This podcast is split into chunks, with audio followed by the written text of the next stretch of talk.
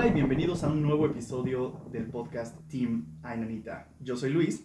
Yo soy John Cena. Yo soy Marisol. Yo soy Salomón. Yo soy Andrea. Y el día de hoy no nos acompaña Majo, tuvo unas cosas que hacer y bueno, en su honor, sí, no, no es cierto, pero va a estar con nosotros por segunda ocasión el grandísimo Axel. Hola, buenas noches México. ¿Qué onda? ¿Qué tal vieron el episodio con Adolfo Lazari? ¿Qué les pareció? Ay, me encantó. La neta me encantó. Estuvo súper dinámico, súper padre. Aparte que él es súper buena onda. O sea, no tenía el gusto de como conocerlo como tal. Más que por qué hacer en Puebla. Pero la neta, qué chido. O sea, se me hizo una persona súper chida. Y los temas que tocamos, la neta, creo que estuvieron muy interesantes, muy buenos. No sé ustedes qué piensan. Y estuvo padre, ¿no? Que lo transmitió desde su oficina, que pasan cosas, y todo oscuro, estuvo bueno, güey. Estuvo padre ese toque que le dio con su lamparita y la luz como desde abajo, así todo bien tétrico. Eso estuvo chido. Y lo que me llamó mucho la atención fue el tema de sus familiares que de repente, como que entre ellos avisaban que ya se iban, como que sentían que se iban a ir y pasaba. Y ven que conté la historia de mi abuelo paterno, que fue un poco parecido, digo, él no avisó, pero se esperó a que a ver a mi abuela y entonces partir. Eso es bien extraño, no sé si, si llegue a pasar eso en ese momento. Como, a lo mejor sí sabes que ya, o sea, ya, ya fue, ¿no? ¿O qué opinan de eso? Pues que o sea, seguramente sí sabes, güey, o sea, que te vas a morir. Y, o sea, sabes igual lo que, lo, lo que hemos platicado, o sea, no sabemos qué pasa después y con ese miedo es como de, pues no sé cuándo va a ser la última vez, mejor me aguanto un poquito, o sea, lo más que pueda, mi último aliento y me despido de, la, pues, de las personas o la gente que he amado. Pues yo creo que sí se puede. Sí, yo también creo que. Ay, perdón. perdón, es que interrumpí a Andrea. Pero sí, yo soy de la idea de que. Pues ya lo presientes, ¿no? Porque inclusive hay una diferencia en, la, en el estado anímico de las personas que están como todavía para dar un poquito más, o sea, que sabes que se van a recuperar, y las que ya no, o sea, las que ya están como las últimas, o sea, tú te das cuenta. Digo, yo tengo una historia, no sé si ya podemos entrar de lleno rápido con esto. Por favor, Dale. por favor. Es- pero bueno, este. Ay, a ver si no chillo, ¿eh? Porque sí está un poquito. Un poquito personal. Venga. Y es que haz de cuenta que desde que yo era niño hemos tenido un buen de perritos. O sea, toda mi familia es como muy perruna. Y yo me acuerdo que teníamos un perrito que se llamaba Tito, que yo creo que nació por ahí de 2003, pero vivió hasta 2018. Así se aventó unos Órale. 14, 15 años con nosotros, pero con quien se encariñó más o la relación más cercana que tenía era con mi hermana, con mi segunda hermana. Saludos, Adriana. Y este. Y de hecho, pues cuando se casó mi hermana, cuando estuvo, o sea, cuando ya se fue de la casa, pues el perro la acompañó, o sea, eran uña y mugre, los dos se amaban. El punto es que durante ese lapso de que antes de que mi hermana se casara y como que estaba en su vida laboral apenas, como que ella tuvo muchos problemas. Y pues quien siempre le estuvo haciendo compañía fue el perro y siempre la estuvo cuidando y era su mejor amigo.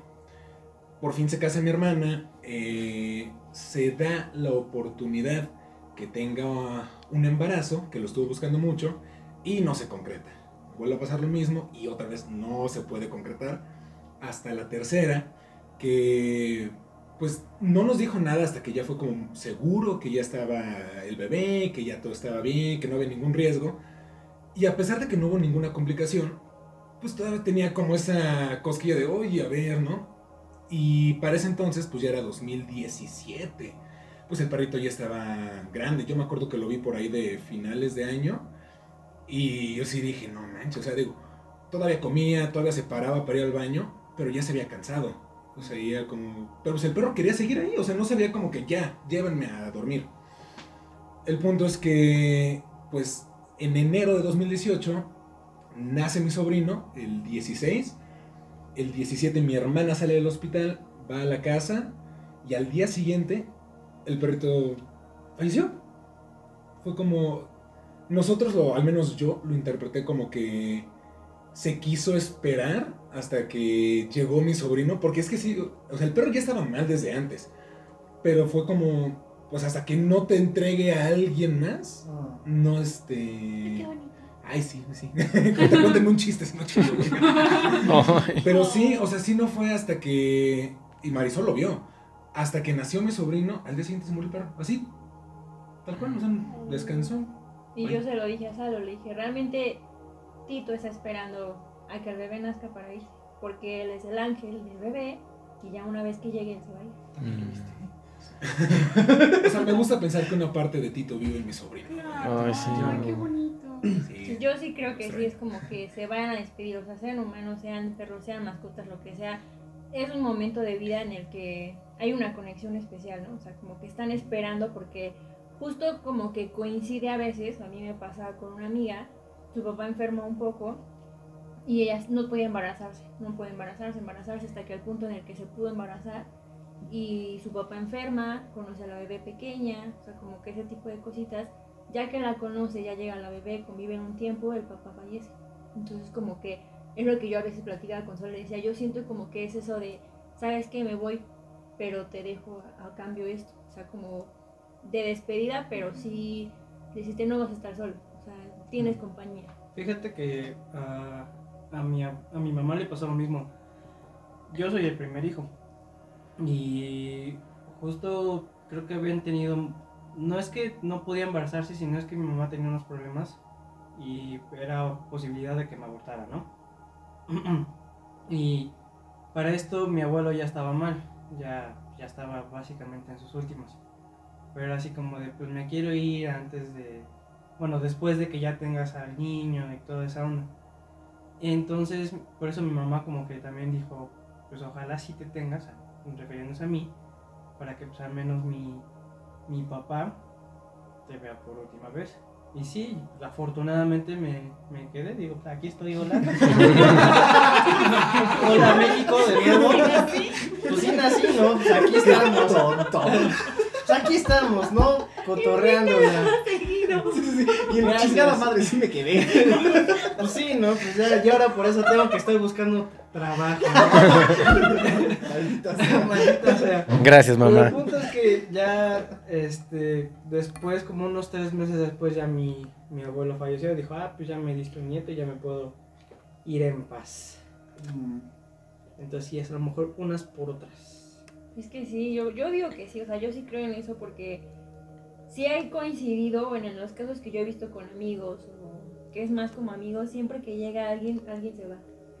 O sea, como que sí, sí ha pasado y esa coincidencia de que en amigos, sí, es como, ¿sabes qué? Tal persona está enferma, tal cosa, o sea, lo que sea, pero llega un ser, o sea, llega una luz a tu vida. O sea, me pasó también con otra amiga, sus abuelitos también, también estaban, pues, graves.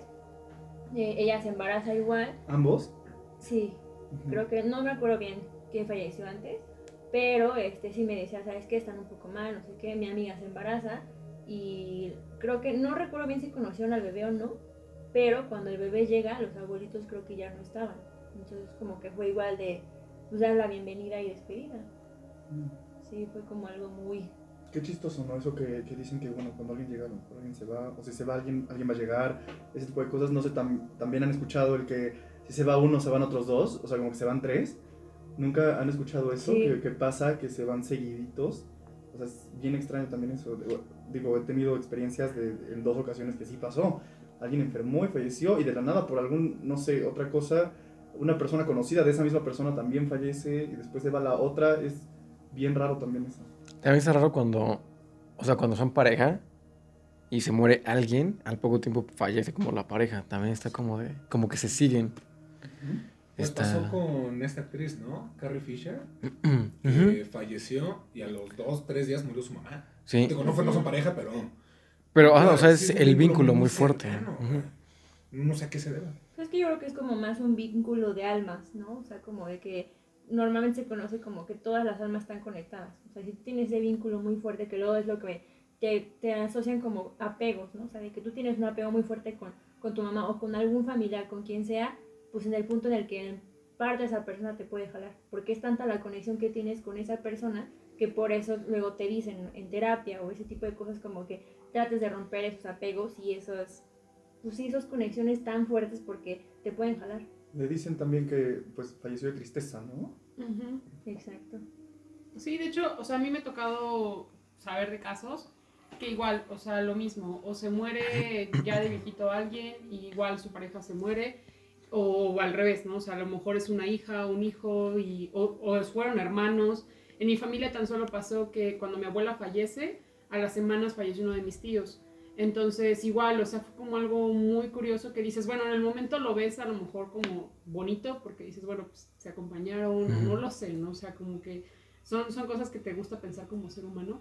Pero, pero no sé, o sea, digo, al final son como cosas que a lo mejor también, como decimos, ¿no? O sea, de repente ciertas cosas que te dan tranquilidad o, o como somos tanta energía, que dices, bueno, ya se fue a lo mejor ese vínculo, como dice Marisol, o esa persona que estaba como muy pegada, hablando del caso que sea, que al final dices, bueno, pues ya no tengo con quién compartir esa vida o esa cuestión y pues mejor en otra vida, ¿no? O sea, en caso de que crean en eso, o sea, en otra vida vamos a compartir nuestros vínculos, nuestras cosas. No sé, suena bonito, quién sabe si sea cierto, pero digo, curioso. Es que sí es muy, muy raro, digo, creo que yo lo platiqué de breve en una, creo que los primeros podcasts que grabamos, que justo a mí me pasa algo como que la gente se va a despedir, sea conocida o no, en sueños, o siempre me pasa en sueños, o rara vez me ha pasado como en momentos que estoy, pues tranquila, De hecho, comenté eso con, con Adolfo, justo. de lo que te había pasado con tu amiga, amigo. O sea, era- una era una conocida. Eh, o sea, como igual le cuento que era, estaba en la prepa, estábamos ahí, creo que en tercer año o segundo, no recuerdo bien. eh, una conocida que yo ubicaba de la prepa, este, se enferma, está en el hospital y pues yo no me, yo no me llevaba mucho con ella, o sea, como que la veía, la veía yo de vista, pero este, pues no, o sea, no había como esa conexión. En- entonces, eh, cuando ya fue como de, ok, yo estoy en la casa, estoy en, en el baño cepillándome el cabello y veo como pasa alguien. Y yo dije, bueno, pues es mi hermana, ¿no? O sea, como que creo que sí lo platiqué, pero les decía como, no, no la reconocí porque pues, la veía yo como un vestido blanco, cabello negro y de reojo, como que la vi y dije, "Ah, pues ya se va a bajar, ¿no? Cuando de repente veo, pues me asomo y, o sea, me asomo a la cabeza a las escaleras y veo cómo va bajando. Pero, o sea, una paz y una tranquilidad que me dio que dije, pues quién sabe. Y en eso mi hermana baja corriendo del tercer piso, se asoma y me dice, oye, ¿qué crees? Acaba de fallecer tu amiga. Y yo, ¿qué? Y, o sea, mientras ella me está diciendo esto aquí en el tercer piso y la estoy viendo, yo voy viendo cómo va bajando ella. Y ya, Wow. o sea, como que se voltea, me sonríe y se va.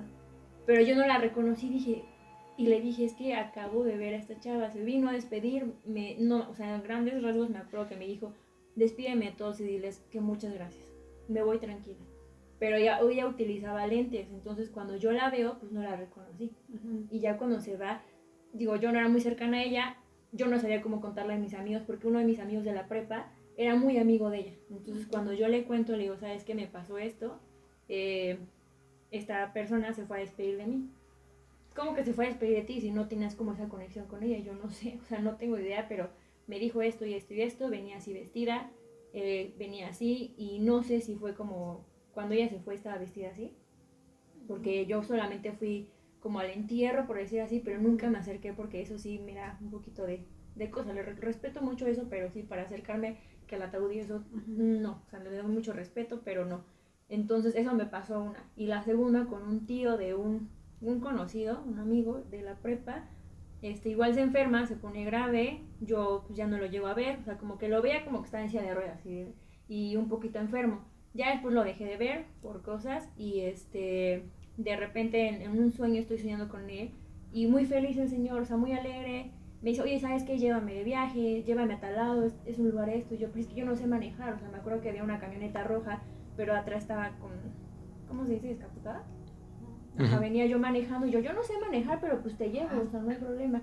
Bueno, veníamos platicando. No sé manejar, pero vámonos. Pero es que yo sabía que era un sueño, o sea, sabes, como que sabes que estás soñando porque no es real. Entonces dije, pues, qué padre que estoy soñando con él, ¿no? Y yo es que nunca había soñado contigo. ¿Y, y cómo estás? O sea, como que le dije, yo me quedé que estabas enfermo, o sea, una plática así bien. No, pues fíjate que ya estoy mejor, este, pues sí, o sea, como que el señor me tranquilidad y confianza de que todo iba a estar bien. Ya como que en ese lapso eh, me dice, aquí me bajo. Y yo, ¿cómo que aquí? Si no hay nada, o sea, es una carretera y se veía como el bosque y así caminabas al fondo y se veía como un lago. O sea, algo muy, muy bonito que dije, nunca he visto en ningún lado como ese escenario, nunca. Y yo así, ok, y él se bajaba, se recargaba como en el vidrio y me decía, solamente te quiero decir una cosa, dale este mensaje a mi familia. Y yo, ¿de qué? O sea, ¿mensaje de qué? Y, o sea, ahorita no me acuerdo muy bien, porque hasta se los escribí, y ya fue como, ¿sabes qué? Me decía a grandes rasgos como, diles esto, o sea, como cosas muy personales de ellos, que yo ni siquiera conocía. Y ya fue cuando me dijo, muchas gracias por venirme a dejar, te regresas con cuidado y no te preocupes, vas a llegar con bien. Y yo, ok, iba con una playera roja, unos jeans, unos tenis, como normalmente se vestía. Ya cuando despierto, me acuerdo y le digo, mamá, es que sabes que soñé con esta persona y estaba muy tranquila. Le empiezo a contar y en, en- no, no pasó mucho tiempo cuando me enteré que acaba de fallecer.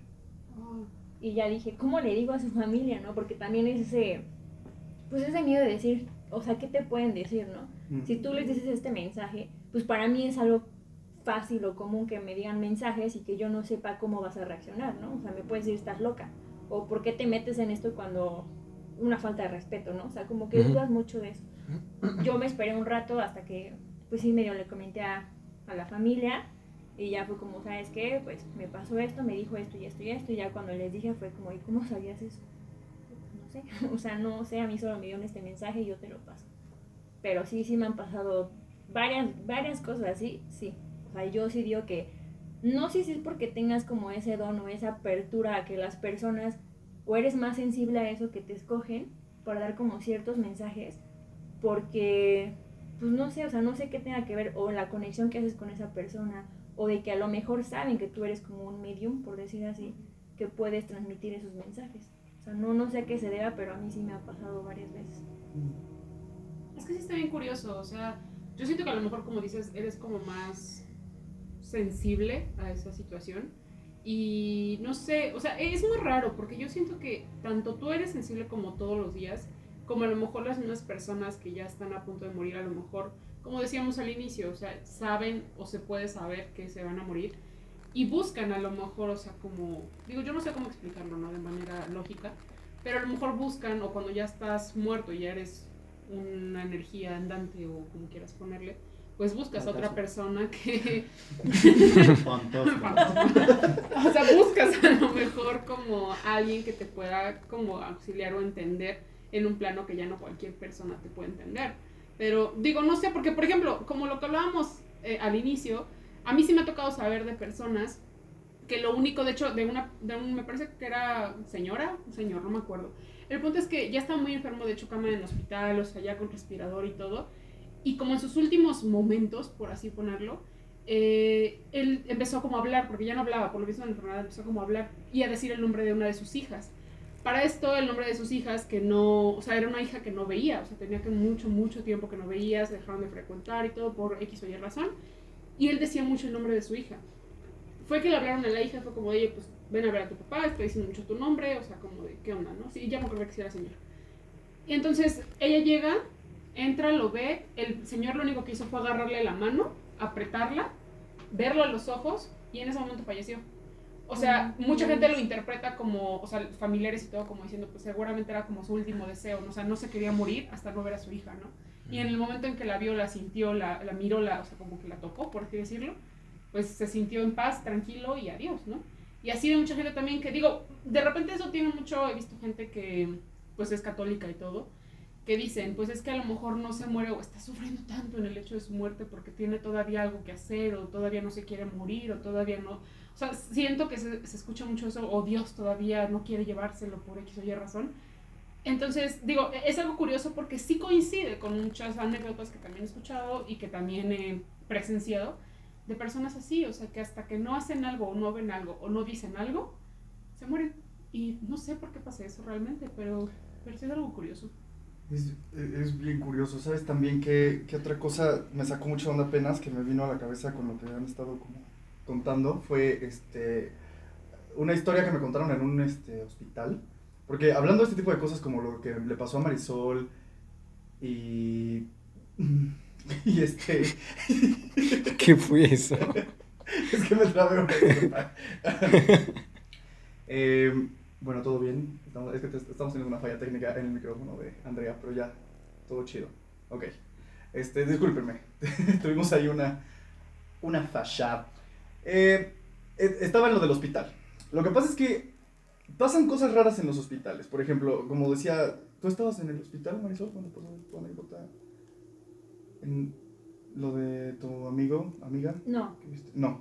Este, pero por ejemplo, me hizo pensar esa cuando el, el video que habíamos compartido del guardia que está en un lugar y de repente él saluda perfectamente a la nada y lo están viendo desde la cámara de seguridad y le dicen, güey, ¿con quién estabas hablando? Y él como de, no, pues es que acabo de ver a tal, que no sé qué. Le dicen, no, pero ¿cómo? Él no vino a trabajar porque de hecho, o sea, falleció, ¿no? Y él ahí se quedó todo blanco porque él, él lo vio y se despidió de él como normal, ¿no? Entonces me hizo pensar en la anécdota de, este, ahorita es que se me estaba olvidando el nombre. Déjenme aquí, lo tengo, Yolanda Rodríguez San Martín, alias La Pichi, que era una torera bastante famosa y falleció en el Hospital Guadalupe en Puebla. Y esto me lo contó un amigo de la familia, el doctor Juan Carlos Pérez García, que es neurólogo.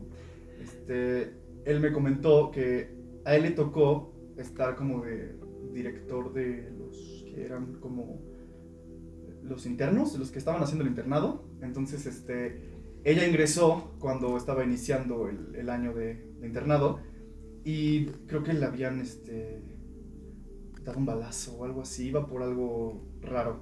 Total que ella falleció en el hospital, ¿no?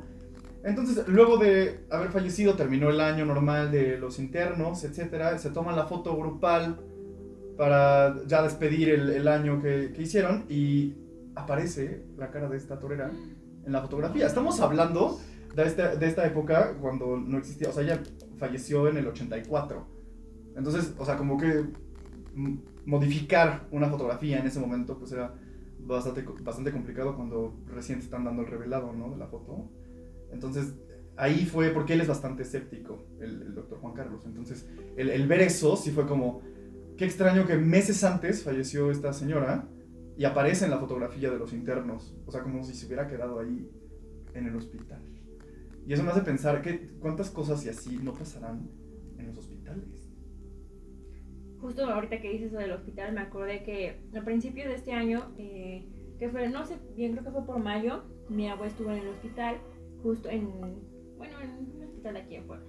Y una tía pues iba a hacer el cambio para cuidarla por las noches. Entonces dice que cuando ella entró, yo la acompañé ese día. No, pues la espero aquí en las escaleras, aquí espero.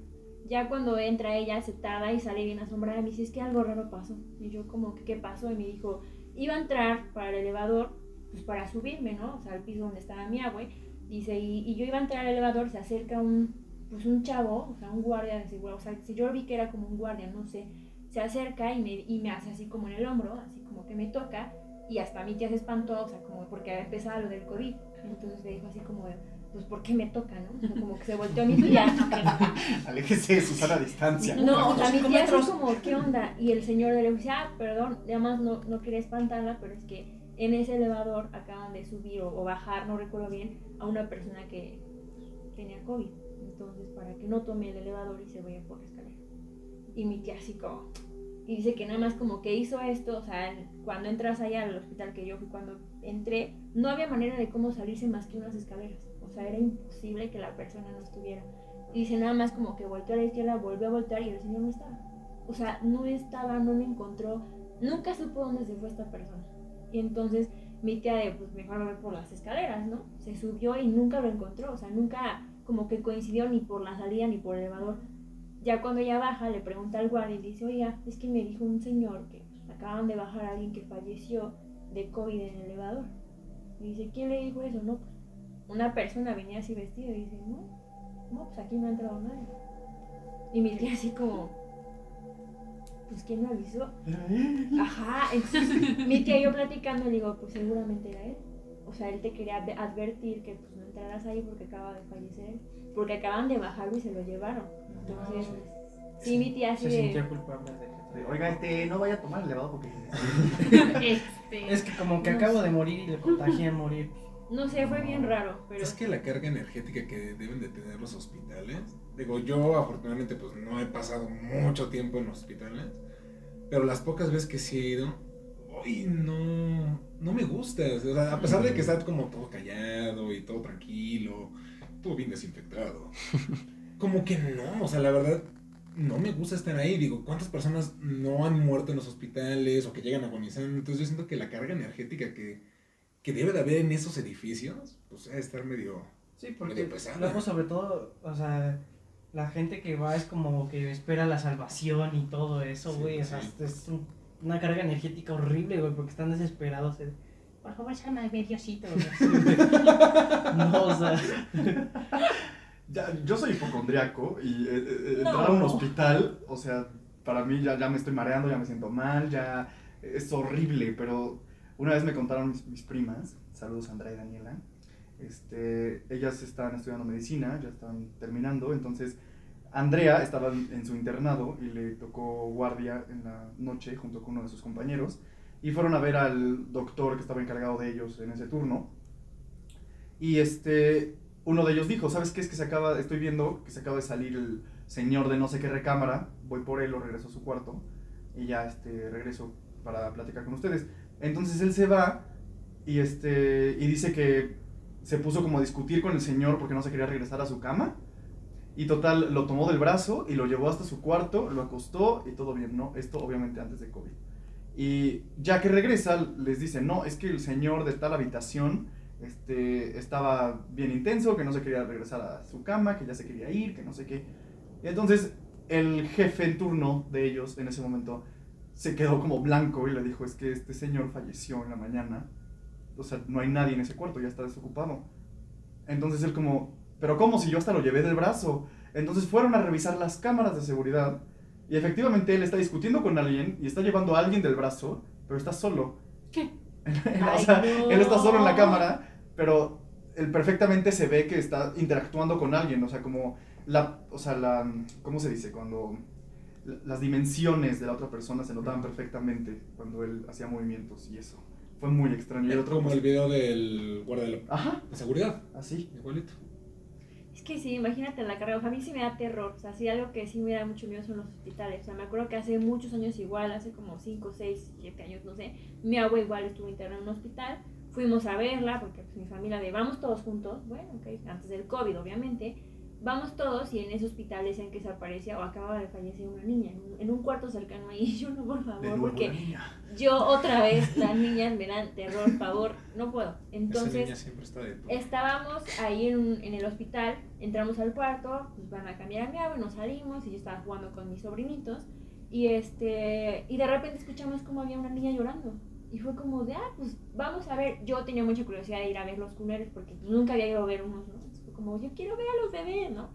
Y ya vamos y fue como, es que está llorando un bebé. Y me acuerdo que a una enfermera que pasó fue como, es que está llorando mucho un bebé en un cuarto, o sea, no, no sabemos qué, y se escucha mucho.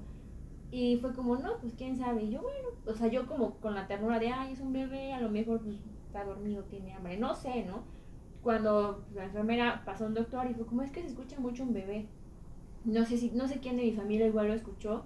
Y, y ya cuando salen las señoras que estaban ahí haciendo la limpieza del cuarto, salen así, limpian y fue como de, ah, pues preguntan, oye, ya se calmó el bebé.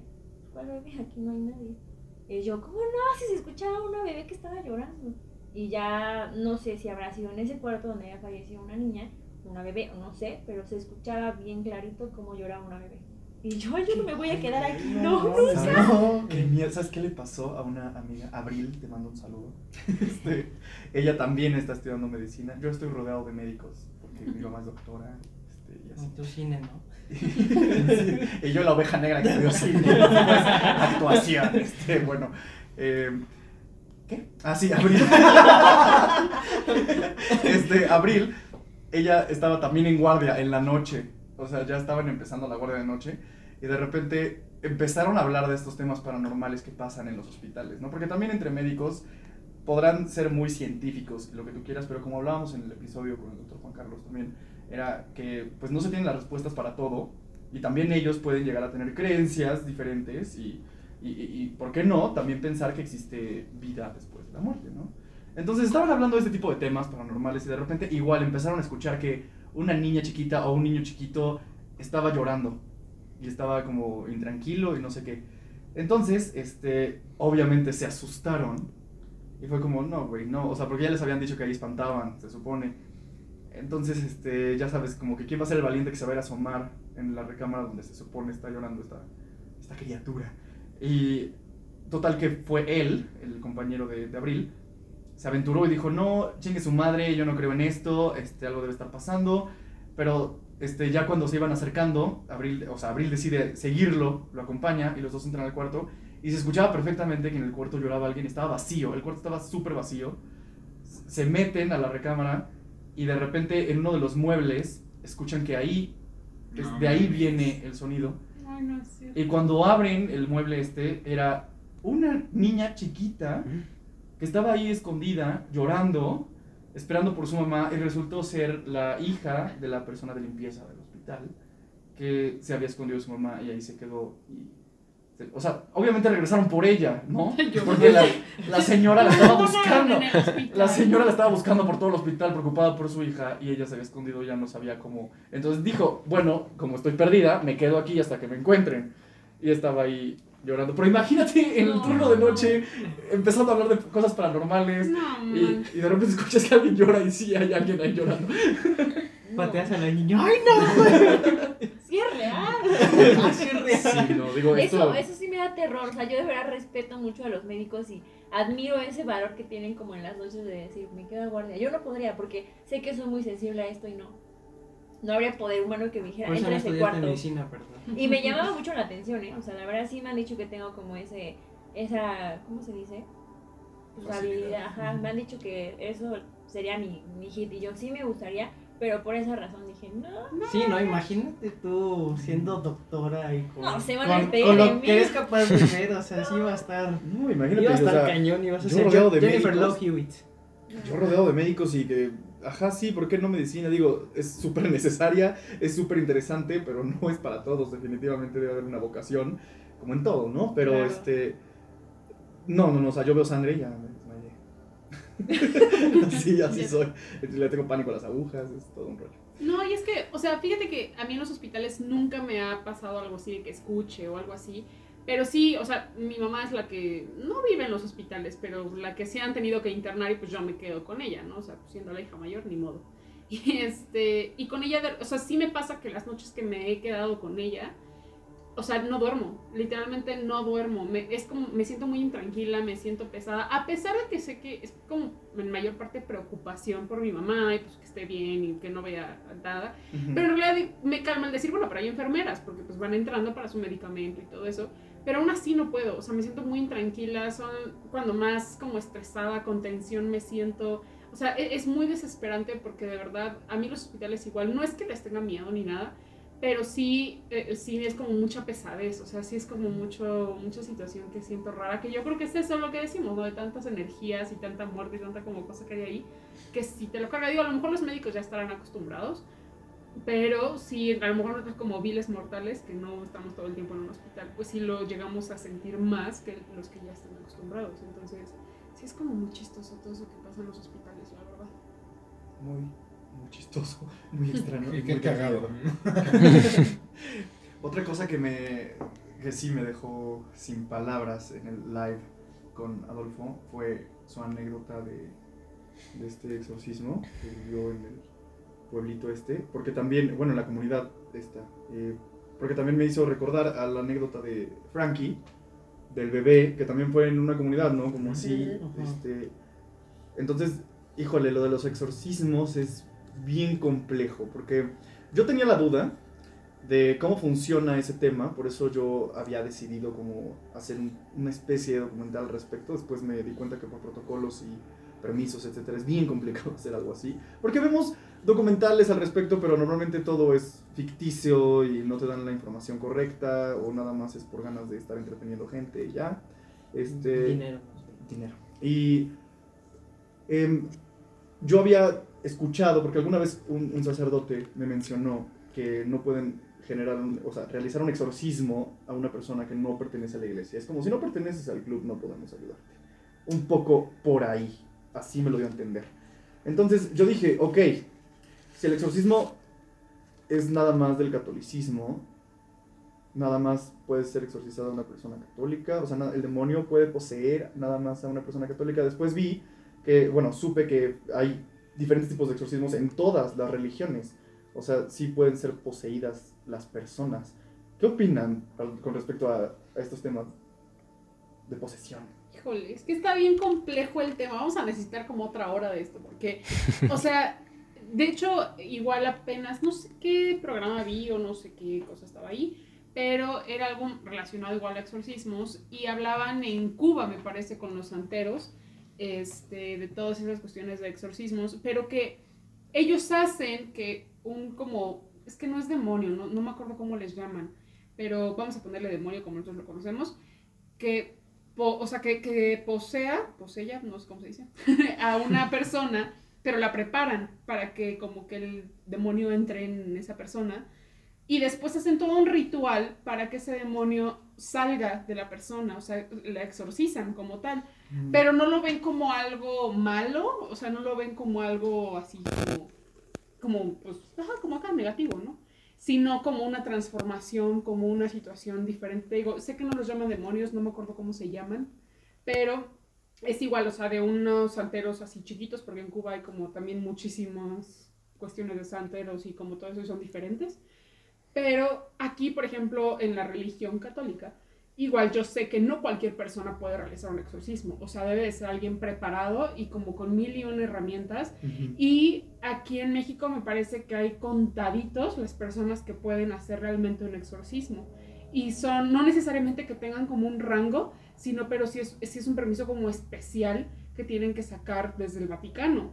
O sea, no es como que fulano, sutano lo pueda hacer, Ajá. no, o sea, te puedes armar tú como mortal o católico, sí lo puedes hacer y agarrar tu arsenal de oraciones y rosario y cosas así, pero cuando ya es algo muy fuerte, sí necesita venir a fuercita alguien experto, o sea, no es cualquier persona. Por eso es que dicen que hay contaditos los reales exorcismos, que no todos han sido, que muchos son realmente por cuestiones mentales, pero han sido contaditos los que sí, y sí hay casos documentados de exorcismos que se han hecho. Entonces sí es algo que a mí la neta me da mucho miedo. O sea, ese tema sí es como que, además de los extraterrestres, es el tema que, que me pone muy nerviosa porque digo, bueno, si hay casos realmente documentados, o sea, bajo la misma iglesia católica, pues eso no es como que la iglesia católica se lo inventó, ¿no? O sea, Mm. si sí se lo inventó, pues la neta que ganan, no lo sé, pero, o sea, sí, no sé, a mí, a mí la neta me da miedo.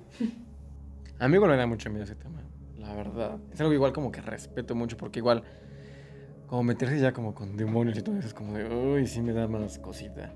Y yo estaba viendo una plática de un sacerdote, de un padre, y justo eso decía que no cualquiera está autorizado para hacer exorcismos, justo por eso, porque es algo muy, muy fuerte.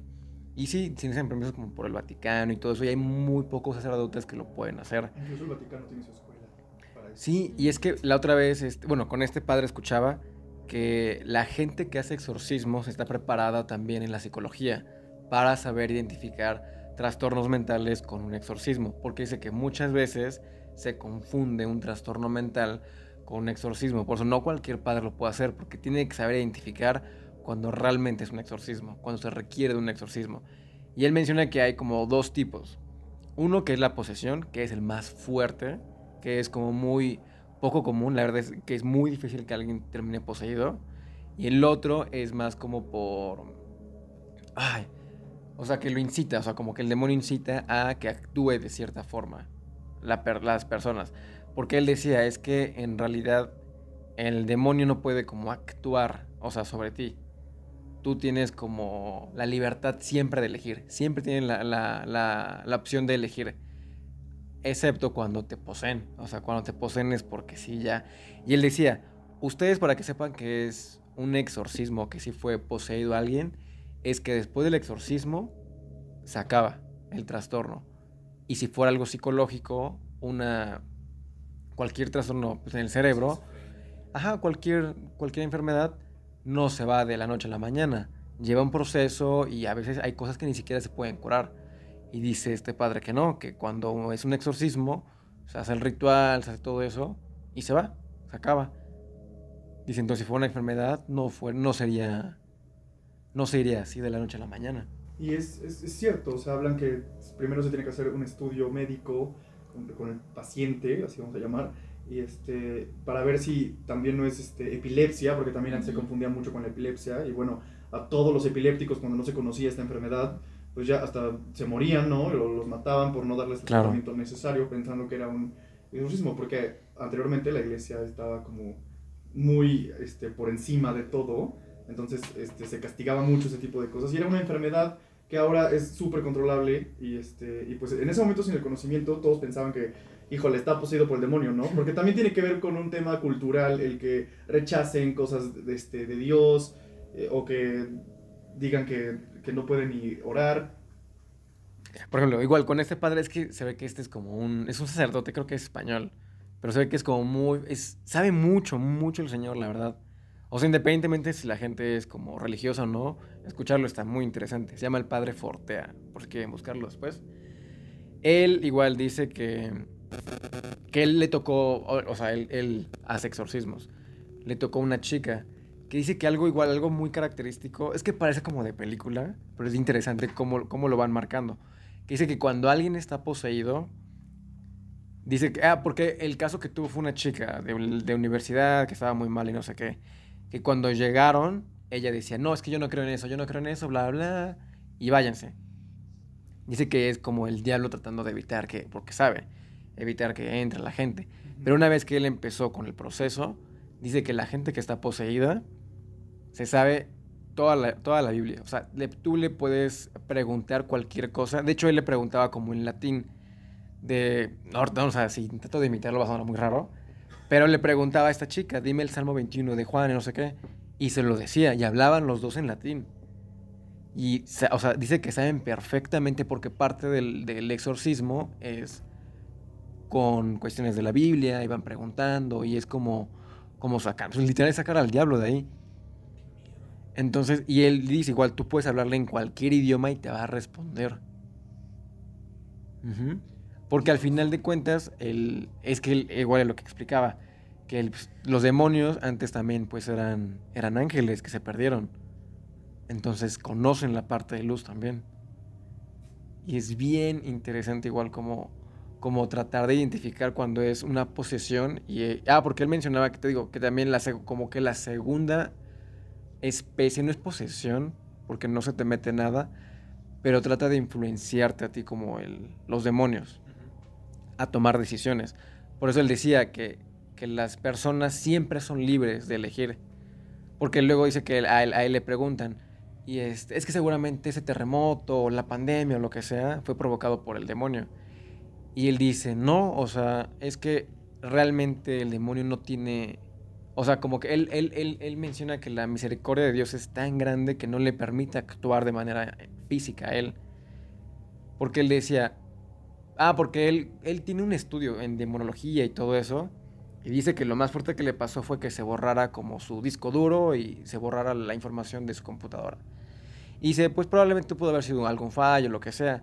Si realmente hubiera sido el demonio que quisiera actuar sobre mí, con tan solo con... Dice, si él pudiera mover un clavo, pudo haber des- desatornillado a lo mejor el clavo de los frenos o algo del coche para que yo me estrellara y muriera. Pero no lo puedo hacer porque expone que la misericordia de Dios es tan grande que no le permite actuar de manera física. Lo que él hace es tentarnos, por así decirnos, y estar como con pensamientos, sea, así, así como de esa, esa vocita como de, hey, todo, todo eso- esos pensamientos tan random, es lo que dice, cuando ustedes tienen algún pensamiento como muy aleatorio, que ni siquiera saben de dónde vino, que los induce a hacer como algo que no serían capaces de hacer, es porque es en ese momento, como de, te están tentando, y puede ser por el ambiente también, porque dice que ahí es más fácil que, que los ambientes queden poseídos más que las personas. Porque dice, cuando alguien practica, igual hablaba sobre el san- todo lo de santería de Cuba, hablaba de vudú y todo eso, cuando la gente practica todo ese tipo de rituales, dice que normalmente la energía se cae en, en las habitaciones, en los cuartos, no tanto con las personas. Dice que ahí lo, lo peligroso es que si hagan rituales como satánicos, todo, porque es como, te, te- estás como muy abierto a que algo entre en ti. Pero es como, dice que es muy, muy complicado que eso pase. Pero está... Como dicen, no, no necesariamente es que el exorcismo es en una persona, sino puede ser objetos o lugares. y se Ajá, es que es más fácil que, que actúe sobre objetos o lugares que sobre personas. Mm. Como muñecos poseídos. Ándale. Que a mí me pasó. Anabel. Como ¿Qué te pasó Anabel. Voy a llorar. No, pues eso fue hace muchos años. Ahora justo lo que dice David, que tiene razón de que no pueden como mover ese tipo de cosas y va más como a, seducirte, por decir así, mentalmente, a que tú hagas algo. Pero eh, justo hace muchos años, no me acuerdo, creo que estamos en la prepa, de Navidad, de Reyes, nos habían llegado unas muñecas, que son como, pues como porcelana, pero A son súper bonitas. No, eran hermosas, son unas muñecas, no sé, o sea, sí estaban un poco, de un metro, no sé, o sea, estaban grandotas. ¡Su madre! Pues regalaron a un niño. No, o sea, estaban, estaban grandes por la base, ¿no? O sea, a lo mejor no estaban tan altas, pero muy bonitas con su vestido cairele. O sea, la verdad es que físicamente están muy bonitas. O sea, eran como las muñecas o que todo el mundo quería las chavas, ¿no? Es como, ah, pues yo quiero esta, que eran como las Helix, que eran así como conocidas. Bratz. Entonces, a mi hermana le dieron una y a mi otra. Como, ay, qué bonito. A mí me encantaba jugar con ellas. Pero mi mamá, o sea, tenía la costumbre de dejar las muñecas en su base en la escalera. O sea, siempre las dejaba ahí en su, en su base. Tú, tu escalera, amigo. Es que les Muñecas y escaleras no man. O sea, hay pesadillas que sueño con esa escalera y nada más la estoy viendo porque de verdad, o sea, no me causa conflicto. Pero bueno, es otra historia. Eh, en estas escaleras, pues mi mamá le encantaba poner las dos muñecas en los escalones, pues ahí era como de, ah, pues está bien. Pero yo donde dormía, ¿se acuerdan que les he contado que yo veo las escaleras? Entonces, obviamente veía las muñecas. Y era como, híjole, me causan un poco de conflicto estar dormida y ver unas muñecas grandotas que te están viendo. Entonces, como que le decía a mamá, ¿sabes qué? Tápalas o cámbialas del lugar. Sí, sí, no hay problema. Entonces, mi mamá se le ocurrió, pues, dejarlas como donde poníamos nuestra ropa, pero arriba. Entonces, era peor porque tú dormías y te hacen, o sea, veían así. Y yo despertábamos y al otro día las muñecas con la cabeza volteada. así. No. Y yo de, no, esta muñeca no me está, no me está encantando, ¿no? Mi hermana nunca jugaba con ellas, como que las dejamos ahí. Digo, y estábamos creo que en prepa, o sea, ya era muy grande. Pero a mí me gustaba como, ay, qué bonitos están, los los vestiditos, los zapatos. Pero un día mi abue, pues también les he contado que ella era muy susceptible a todo esto. Entonces ella me empezó a decir como, oye, ¿sabes qué? Es que tus muñecas como que, no sé, no me gustan, están como, algo tienen, son muy bonitas, pero no, no sé, yo, ¿por qué? No, pues no sé, como que me hacía esos comentarios y yo, bueno, pues quién sabe, ¿no? Pasó. Yo les digo que en sueños soy muy susceptible, o sea, en sueños de verdad me pasan muchas cosas muy raras que luego sí son reales. Habla en Entonces, hebreo y se flota. No, mi no. abue hablaba en hebreo. No Sí, manches. pero luego les cuento. Pero. Dios este, mío. Entonces, eh, haz de cuenta que estábamos ahí. Yo me acuerdo que estaba haciendo una pesadilla. Que sueño que estábamos como abajo y de repente escuchaba como mi abue, porque mi abue duerme al lado. Bueno, dormía al lado. Entonces, escucho cómo están. Pues como que esa pesadilla de que está como tratando de respirar y que. Pues algo se, algo se siente raro. Entonces, yo me acuerdo que en ese sueño, como que le digo a mamá, es que algo le está pasando a, a mami. Así le decimos a mi abue voy a ir a verla. Entonces, cuando yo iba subiendo la escalera, veía como de ahí salía una muñeca. Y yo, pero, que, o sea, era, era un sueño eso, ¿no? Eso sí cabe recalcar que era un sueño.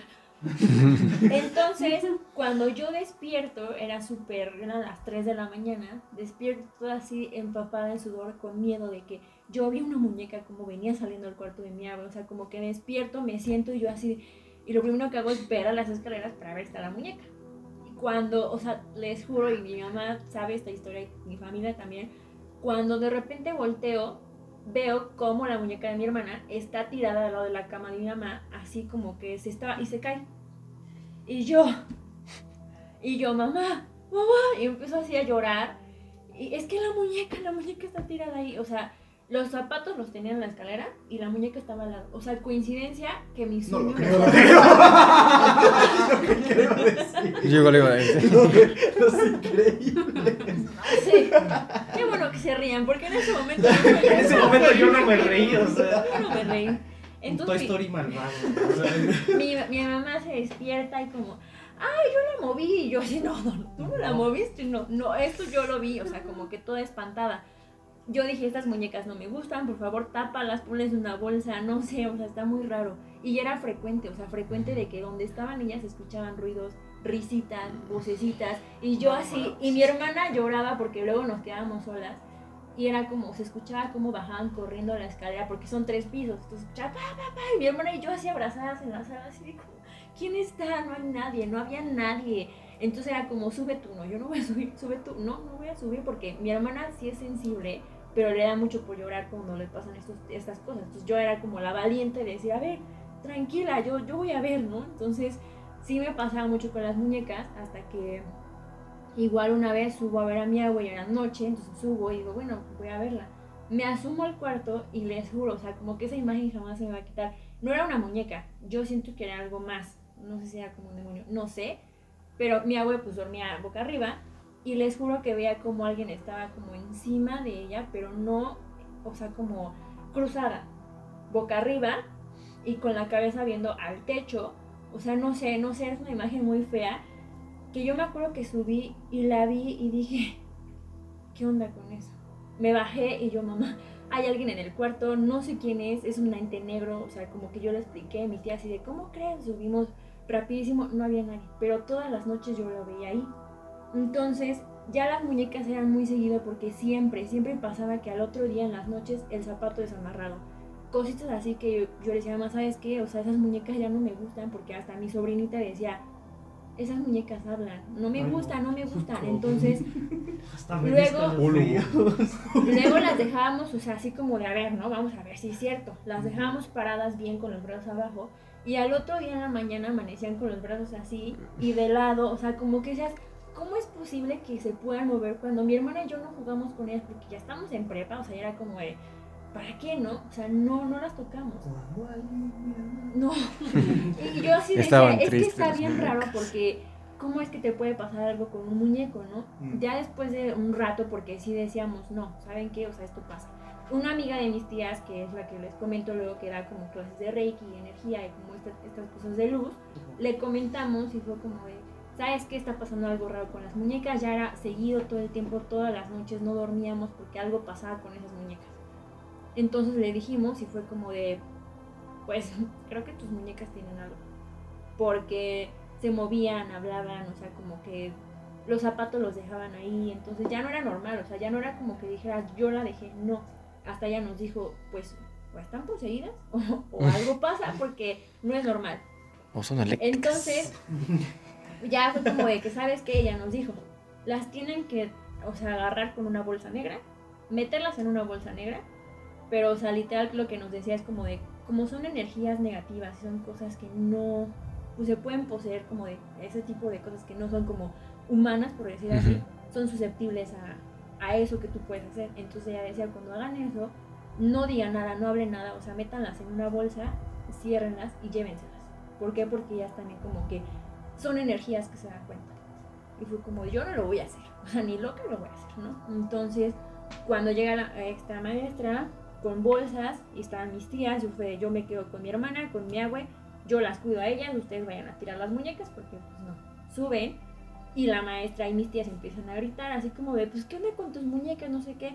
Yo no lo vi hasta que bajaron, pero cuando meten las muñecas, o sea, les juro, les juro que parecía que había como un ratón en la bolsa, porque la bolsa la dejaron en el piso y la, la bolsa hacía esto, No manches.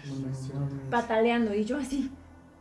Yo, mi hermana llorando, yo llorando, mi agua así de, ya llévate esas cosas, no quiero verlas, no sé qué. O sea, les pusieron como tres bolsas, se las llevaron en el coche y las fueron a tirar no sé a dónde. Donativo a un kinder. Pero no, no, no, no, no, yo Güey, dije, estoy o sea, cosas. están muy bonitas, pero no las quiero ver, no las quiero ver. Cuando se fueron las muñecas, o sea, no, no saben el cambio que hubo en la casa, o sea, paz y tranquilidad como nunca, jamás volvimos a saber de ellas. Y, o sea, apenas, no tiene mucho, como un año o dos, que luego platicamos en familia, como, ¿se acuerdan de las muñecas? ¿Se acuerdan de lo que pasa eso? Porque tengo tíos que no creen en eso y es como yo lo he vivido en esta casa, o sea, tú te has dormido donde yo he visto cosas, ¿no?